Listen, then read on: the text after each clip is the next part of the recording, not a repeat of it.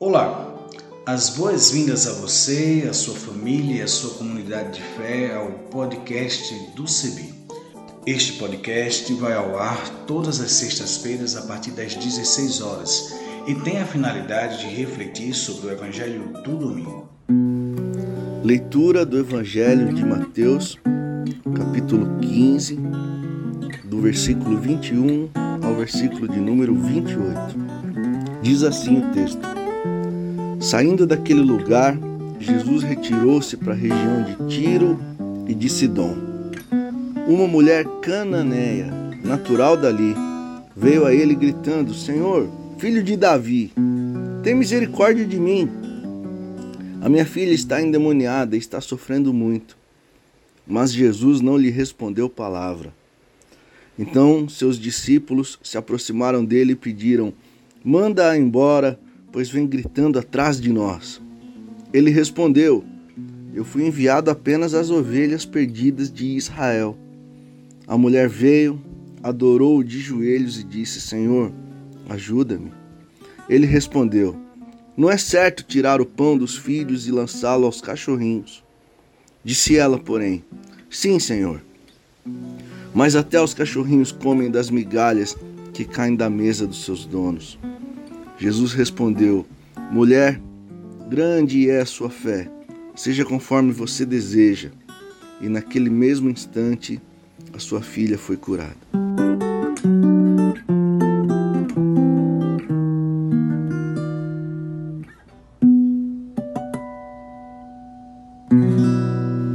Gente querida que está ouvindo esse podcast, Deixa eu falar uma coisa para vocês. Talvez esse seja um relato dos mais polêmicos a respeito de Jesus, porque aqui nós percebemos um desinteresse dele em cuidar de uma mulher. E provavelmente esse desinteresse tem a ver com a questão dessa mulher ser cananeia e existir entre o grupo dos israelitas e o grupo dos cananeus complicações culturais, de modo que isso também não ficou inerte a Jesus de Nazaré. De modo que quando essa mulher cananeia chega gritando: Senhor, tem misericórdia de mim, a expressão aqui que Mateus nos diz é muito curiosa porque diz que Jesus não lhe respondeu palavra. Ou seja, Jesus não dá a mínima para o pedido dessa moça. Então são os discípulos de Jesus que chegam atrás dele pedindo: Senhor, manda ela embora, porque ela está aqui gritando ainda atrás da gente. Ela está aqui nos enchendo a paciência. E aí Jesus responde: Eu fui enviado apenas às ovelhas perdidas de Israel. Olha que curioso.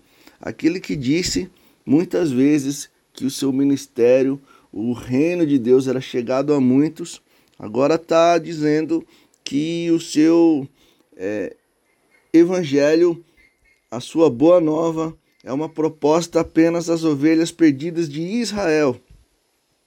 Mas essa mulher não se deixou abalar. Ela vem e adora Jesus de joelhos e diz: Senhor, me ajuda. E aí, Jesus, pela terceira vez, ele diz de modo muito ríspido: Não é certo tirar o pão dos filhos e lançar esse pão aos cachorros. Gente, isso aqui é tão curioso porque nem parece o jeito de Jesus. Tamanha é a complicação cultural que existe entre esses povos. Mas aí essa mulher diz: Sim, Senhor, o Senhor está certo. Nós não devemos tirar o pão dos filhos e lançá-lo para os cachorros.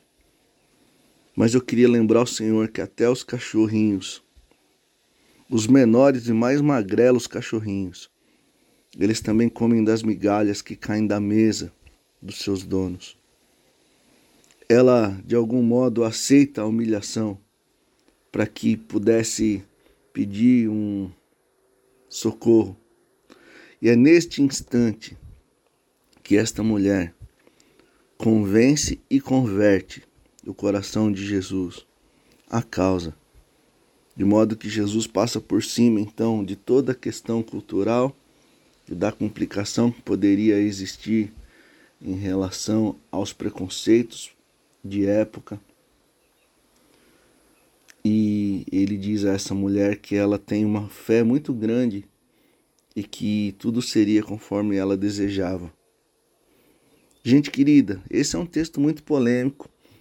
É difícil a gente perceber alguns teólogos explicando essas questões do texto, esse modo muito diferente de Jesus agir um modo que parece indiferente, parece arrogante, parece é, meticuloso, tem pouco a ver com a compaixão comum a Jesus de Nazaré.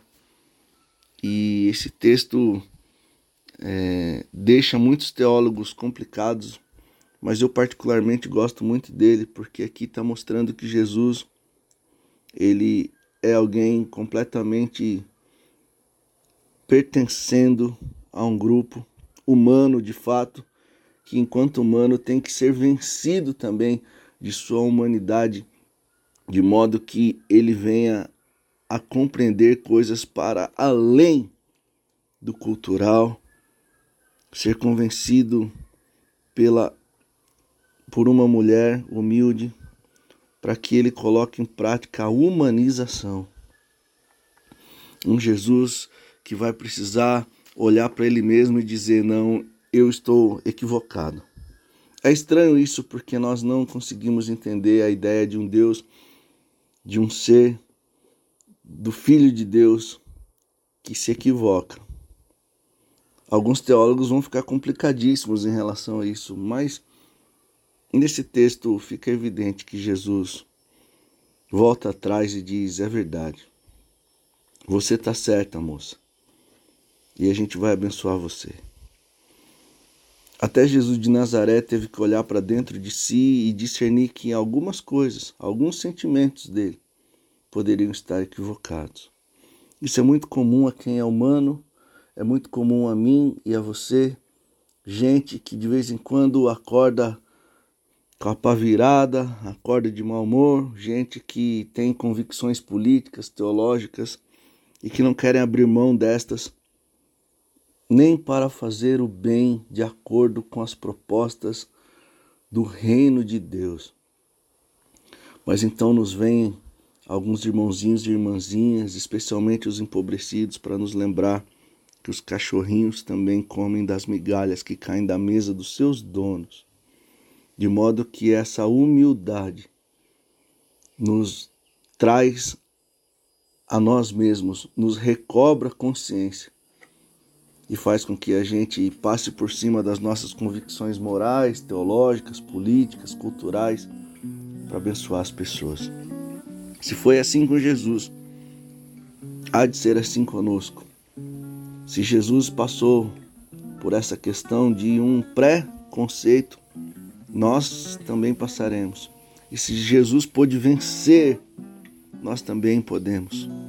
Que seja assim, para honra e glória do Senhor de modo que a gente possa sempre vencer as nossas convicções pelo amor com que, que cura os corações. Em nome de Jesus. Amém.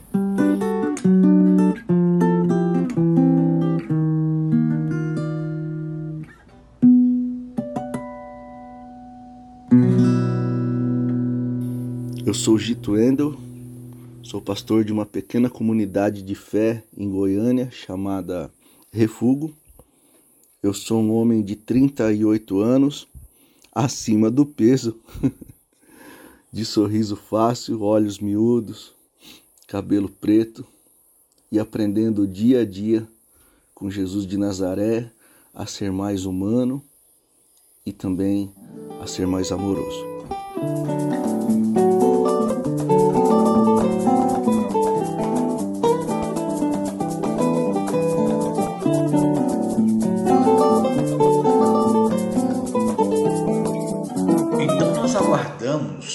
As suas sugestões, colaborações, entre em contato conosco a partir das nossas mídias sociais, no Instagram, no Facebook, em nossa página na internet cebi.org.br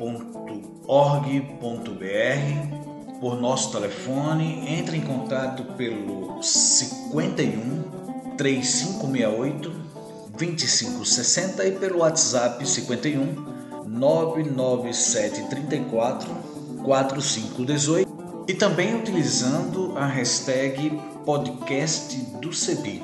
Até o nosso próximo encontro.